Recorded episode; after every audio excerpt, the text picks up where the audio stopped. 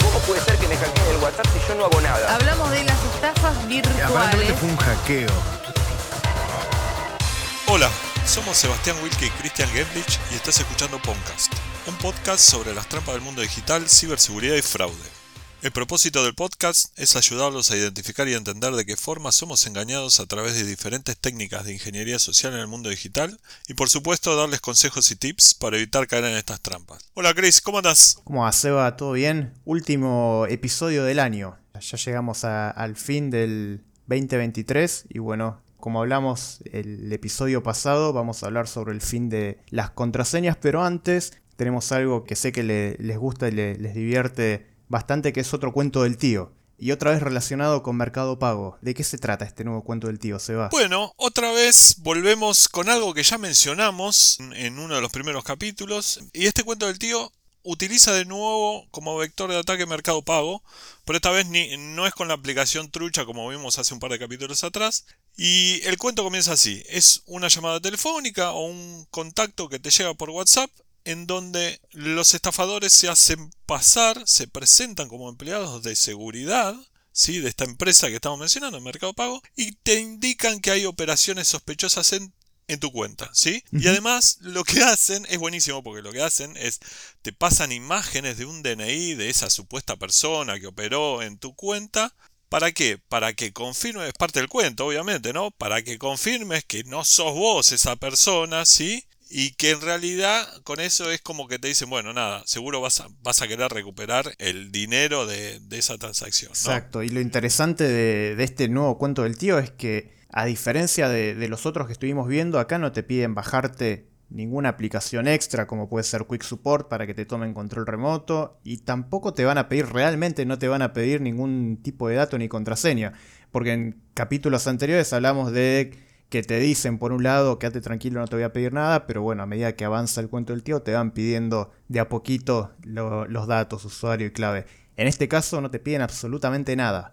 Lo único que te pasan es un link. Sí que te dicen, con este link vamos a poder hacer la reversa o la cancelación de, de este pago que se hizo en tu cuenta. Exacto, te mandan el link, que te lo mandan por WhatsApp, y te dicen, bueno, dale, dale clic ahí, te va, te va a abrir la aplicación de Mercado Pago, con el supuesto importe, te va a aparecer la transacción ya armada, ¿no? Es un link de pago, básicamente es un link de pago, y es verdadero el link de pago, con la transacción armada, con el importe que, que te estuvieron zanateando de alguna manera en el cuento del tío, y vos lo único que tenés que hacer es pagar.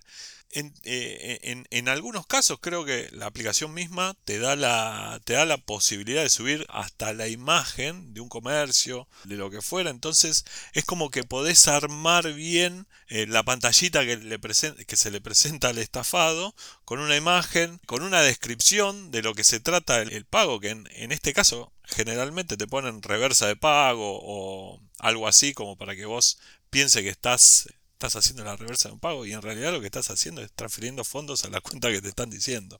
Claro, todo Eh. lo contrario. Es, ustedes cuando hacen un, un pago por un e-commerce o un marketplace, le generan links de pago y le ponen ahí en la descripción, eh, no sé, compra de zapatillas y te ponen el loguito de- del comercio. Esto es exactamente lo mismo, solo que te hacen el cuento del tío, te van llenando un poco la cabeza, te generan ese pánico de que se hizo una transferencia a tu nombre y obviamente no querés perder dinero y, bueno, terminás cayendo en, este cuento. Qué bárbaro. La verdad que van sofisticando y van, van adecuando según necesidad de los estafadores este, este cuento que en general termina siendo siempre la, más o menos la misma mentira, con mayor o menores con- condimentos, pero terminás haciendo lo mismo. Y en este caso lo único que tenés que hacer es dos, son dos clics. Uno para acceder al link de pago y otro es darle pagar. Eh, y automáticamente eh, eh, es como si fuera un debit, ¿no? O sea, haces, haces una transferencia al destino que te indicó el estafador.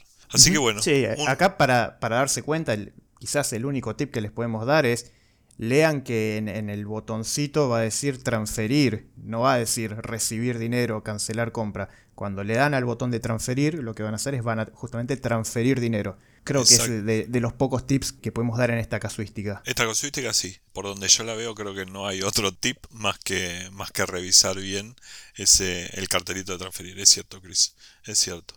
Bueno, un cuento más del tío y otra vez eh, atachado o relacionado con, con Mercado Pago. Sí, acá por las dudas no, no tenemos nada en contra de Mercado Pago. Lo que pasa es una plataforma súper masiva que la usa todo el mundo y por eso los estafadores y ciberdelincuentes se aprovechan de eso, porque tienen más probabilidad de que la persona que llamen sea justamente cliente de Mercado Pago y, bueno, le, le puedan hacer el, cuento del tío. Pues sería raro que si vos no tenés cuenta de Mercado Pago, caigas en este cuento del tío, pues no, no tiene mucho sentido. Es únicamente por eso. Exactamente. Creo que de mis conocidos ninguno no tiene cuenta Mercado Pago. Es, es algo, es un commodity. No sé cuántos millones de usuarios tiene, pero es, es, es un, un commodity. Es cierto, no tenemos nada en, en contra de Mercado Pago, pero es una plataforma federalmente utilizada, llamémoslo, ¿no? Bueno, tenemos que cumplir con la promesa que hicimos en el capítulo anterior.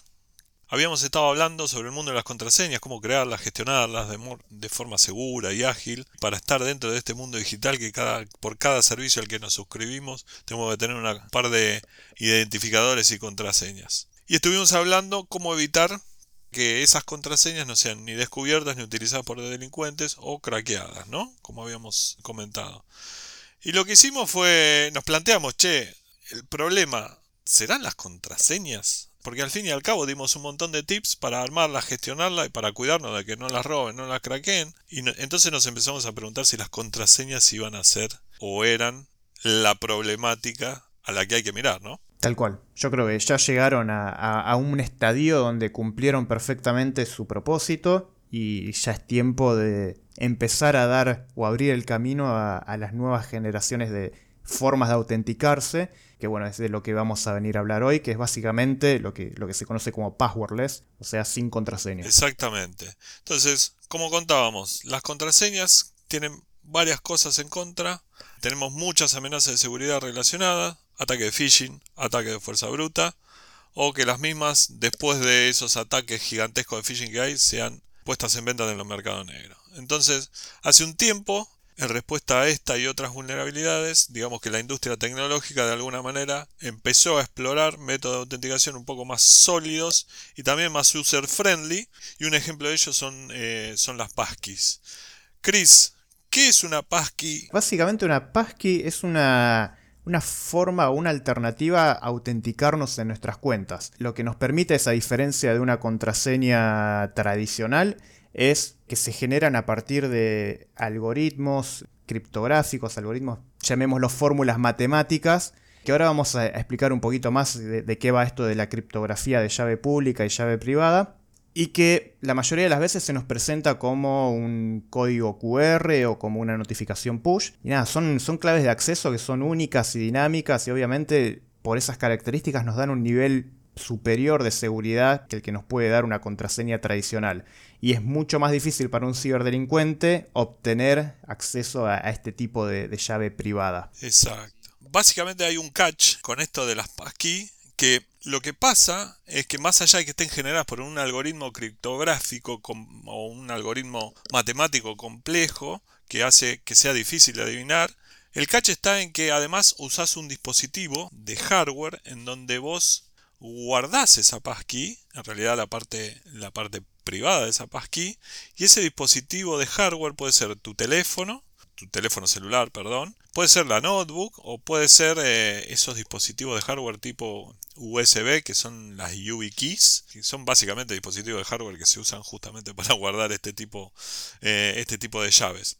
Y con la utilización de ello lo que hacemos es autenticarnos en el servicio que tiene permitido de alguna manera o que soporta utilizar eh, passkeys sin utilizar contraseñas y utilizando los dispositivos estos seguros de los que estamos hablando. Además, sí, y, básicamente para acceder a esa, llave privada que te va a permitir eh, iniciar sesión en, el portal web que lo admita, te va a pedir que pongas tu huella dactilar o tu cara o bien también el, PIN que tenga configurado, el, si es en el caso un celular, el, el celular. Te va a llegar, por ejemplo, una notificación donde te va a preguntar, ¿fuiste vos el, el que quiere, o sos vos el que quiere iniciar sesión en, eh, no sé, google.com? Y vos le pones sí y te puede pedir la huella, la cara o, o tu PIN. ok, Ok, o sea que vos para poder utilizar esa llave privada que tenés guardada en tu dispositivo, tenés que además autenticarte localmente en ese dispositivo. ¿Es así? Exacto, es así, tal cual.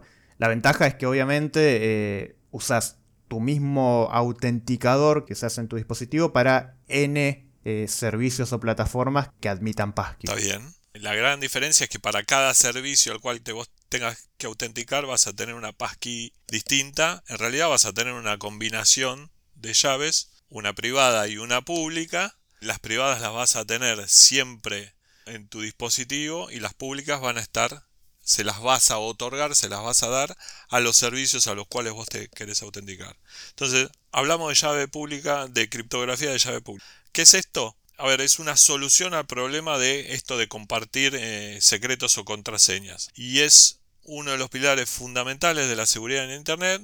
Por ejemplo, no sé, cada vez que nosotros nos conectamos a un sitio HTTPS que tiene certificado, nosotros realizamos una transacción de llave pública. ¿Qué es lo que se genera? Se generan un par de llaves. Una llave privada, se almacena de forma segura, siempre del lado del usuario, en nuestro caso en, los dispositivos que terminamos llamando seguros, y se genera una llave pública que se puede compartir con el servidor o el servicio al cual te vas a autenticar. Y estas llaves en general son números largos, aleatorios, generados por estos algoritmos, pero que tienen una relación matemática entre ambos. O sea, una llave pública y una llave privada para un servicio tienen algún tipo de relación matemática y es por eso que se tienen que usar las dos llaves para poder acceder al servicio al que quiero autenticarme.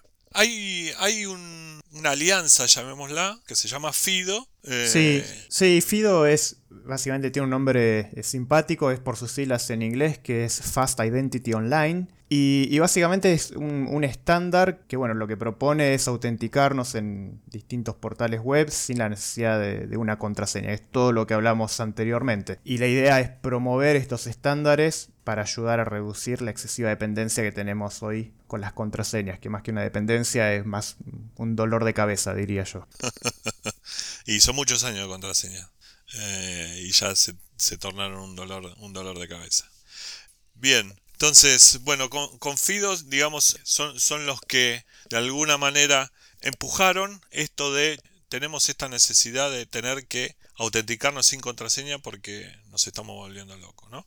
Y hay ahí alguna unión entre FIDO y alguna alianza con Google, Mozilla y Ubico que generaron estos, esta API o este protocolo también llamado, llamado WebAuth que es el que permite a los servidores poder registrar y, autenticar a usuarios y o servicios utilizando criptografía de llave pública en lugar de contraseña. ¿no?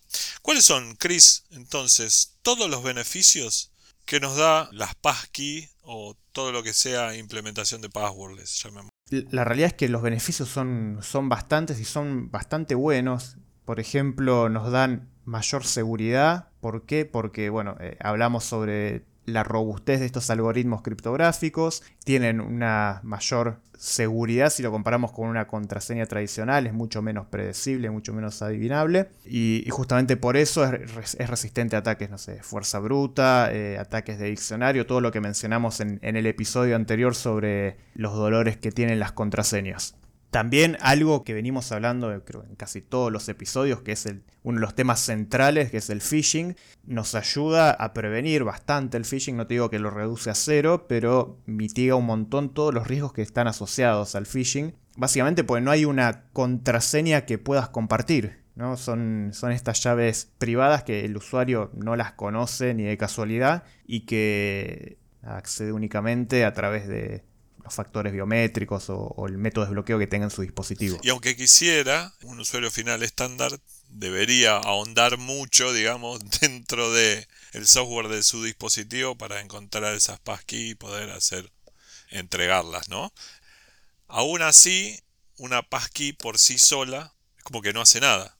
Una de las cosas que de alguna manera evitan las passkey es que los delincuentes no están en busca de passkeys porque no tienen sentido, no tienen, no tienen una base de datos únicas a, la cual ir a buscar todas las passkey para poder autenticarte en nombre de un usuario para un servicio. A diferencia de lo que son las credenciales, ¿no? De un usuario y contraseña que sí se vuelven locos buscando eso porque pueden hacer eh, un rejunte de eso a través de campaña de phishing o ir a buscar algún lugar, alguna base de datos de algunos servidores que sean vulnerables, traerse todo y utilizarlo, ¿no? ¿Qué otros beneficios tenemos? Fatiga de contraseñas, ¿no? O sea, ¿qué es lo que evita una passkey? Este dolor que hablamos las semanas anteriores, donde nos tenemos que encontrar, que recordar 2.500 contraseñas para poder transaccionar digitalmente sin demasiados problemas y sin bloquear nuestras cuentas. Las passkeys directamente eh, no las conocemos y automáticamente se utilizan con los software que tenemos en, nuestros dispositivos. En nuestros dispositivos, sí, iba a decir eh, celulares solamente. Eh, el, el tema ahí es sí reduce muchísimo la fatiga de contraseñas, pero también nos genera una dependencia del dispositivo. O sea, por ejemplo, la batería sería un problema, ¿no? Si nos quedamos sin batería, no podemos acceder a, esa llave privada que tenemos dentro de, nuestro teléfono celular, por ejemplo. Exactamente. Son, pros y contras, pero bueno, hoy todos tenemos un celular y lo usamos para absolutamente todo. Y bueno, acceder a un cargador tampoco es muy complicado, así que sería como una contra no tan complicadas, ¿no? Yo, yo creo que son riesgos asumir, ah, son, riesgos que ya asumimos todos. Yo, Chris, puedo salir sin mi billetera de mi casa, pero no puedo salir sin, el celular. De hecho, tengo la billetera en el celular también. Hoy todos los usuarios, todas las personas cuidamos mucho de lo que es un celular y tomamos las precauciones necesarias como para tenerlo prendido o, con vida hasta el final del día, ¿no? Así que bueno, sí dependemos de él, pero, pero creo que ya somos bastante conscientes del uso del celular. Sí, obviamente como tip que le podemos dar, si su teléfono celular admite autenticación biométrica, usen eso, no usen el patrón, no usen el PIN, usen la huella dactilar, la biometría facial, que es mucho más robusto eh, y, es más difícil de, vulnerar si alguien les roba el, el, dispositivo físico. Exactamente, vos sabés que una de las condiciones para implementar FIDO, ¿sabés cuál es, no? Que el dispositivo que vos utilices para guardar tus llaves, tus llaves privadas, tenga la capacidad de bloquearse, de autobloquearse. Después de pasar un tiempo, se bloquee. ¿Para qué? Para que vos necesites tener un factor que vos conozcas o seas para desbloquearlo y poder acceder a, la llave privada. Es un requisito. Si, si no cumple ese requisito el dispositivo, no podés implementar nada que sea FIDO o WebAuth. Excelente, excelente. Y bueno, hay, otro beneficio más que es la autenticación multifactor, el MFA o el 2FA. Passkey se integra súper fácil con las plataformas, eh, de ahí a que lo acepten o no es otro tema, pero la integración es súper simple y es mucho más robusto que tener, por ejemplo, un soft token o un SMS token o cualquier dígito o código que tengas que colocar dentro de, de la plataforma digital. Exacto. Exacto, porque en definitiva el passkey es algo que tenés y no podés compartir. Exacto. El, episodio pasado hablamos sobre, bueno, sobre esta triada, algo que tengo, algo que sé, algo que soy, y habíamos hablado que el soft token o el SMS token son pertenecen a la categoría del tipo algo que tengo, y está quedando de a poco obsoleto porque en definitiva ese token, si bien tiene un tiempo de vida reducido, que pueden ser, no sé, desde 40 segundos hasta 2 minutos, eh, según las buenas prácticas. Es un código que puedes terminar compartiendo. Si lo compartís termina siendo algo que sé, entre comillas, y, bueno, la diferencia con, estas passkey es que justamente no puedes compartir ningún dígito, ninguna clave privada, nada. Únicamente tenés que autenticar vos en, tu dispositivo celular. Sí, un, un, soft token termina siendo algo parecido a una clave de coordenadas, una tarjeta de coordenadas, Chris. En definitiva, es algo que podés, compartir tranquilamente. No, no, importa que lo tengas registrado o asociado a tu celular. Es algo que podés compartir y si alguien tiene tus credenciales, lo puedes, ya está, lo, lo, podés usar. Em, Con esto, obviamente, no queremos decir que no usen el soft token. Todo lo contrario, tener un soft token es mucho mejor que no tener nada. Pero bueno, tengan en cuenta que si tienen la posibilidad de activar passkey, es más robusto que tener un soft token. O reemplazarlo por biometría, no sé, o un QR, qué sé yo. Hay hay, miles, hay miles de cosas que se pueden hacer. Bueno, Chris, vos que sos eh, así fanático del mundo Android y Google, ¿se pueden habilitar las passkeys en Google? Por supuesto, sí, sí, cada vez que ingresamos desde, no sé, de una tablet, de un teléfono celular y nos autenticamos de manera correcta, en Google por ejemplo, automáticamente nos va a quedar ese dispositivo asociado como una llave de acceso. Si lo que les va a permitir es, por ejemplo, si quieren ingresar a su cuenta de Google desde una computadora o desde otra notebook, les va a pedir su usuario, su clave y como multifactor o, MFA les da la posibilidad de aprobar ese inicio de sesión desde ese dispositivo con el cual se habían autenticado previamente. Y si no, si quieren, por ejemplo, vincular una YubiKey, que eran estos especie de pendrive que, se conectan por USB, lo que hay que hacer es, seguir unos pasos que son relativamente simples, entrar a la configuración de la cuenta, ahí van a poner gestionar cuenta de Google y en la parte, en el apartado de seguridad vamos a seleccionar llaves de acceso o, passkey dependiendo del el idioma en, en, que tengan configurado su cuenta y ahí nada, les van a pedir que verifiquen su identidad y ya les va a quedar vinculado ese, ese YubiKey o esa llave de acceso para entrar a, esa cuenta específica para futuros inicios de sesión. Súper bueno. ¿Qué tips le podemos dar a la gente? Empiecen a usar passkeys en todos los servicios que vean disponibles. Creo que es una buena transición, ¿no? Experimenten con Passkey. Sí, es una buena transición. Está bueno empezar a ver eh, sobre todo la de Google, que es bastante sencilla, Apple también tiene, son bastante sencillas, son bastante intuitivas y los van a sacar de, los van a empezar a sacar del mundo de las contraseñas de una forma paulatina y después no van a querer usar más contraseñas. Eh, así que en todo servicio donde ustedes vean que tengan la posibilidad de empezar a utilizar passkeys, utilícenla y obviamente después cuiden sus dispositivos en el cual guardan su, llave de acceso privada. ¿sí? Excelente. Chris, creo que estamos. Cumplimos con el tiempo, me parece. Nos propusimos hacer un poquito más cortito hoy. Así que podemos ir cerrando. ¿Qué te parece? Yo creo que sí.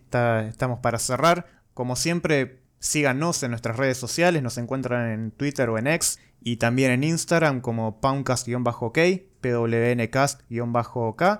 Ahí vamos a estar subiendo tips y consejos y también pueden dejarnos por mensaje o en los comentarios consultas, inquietudes.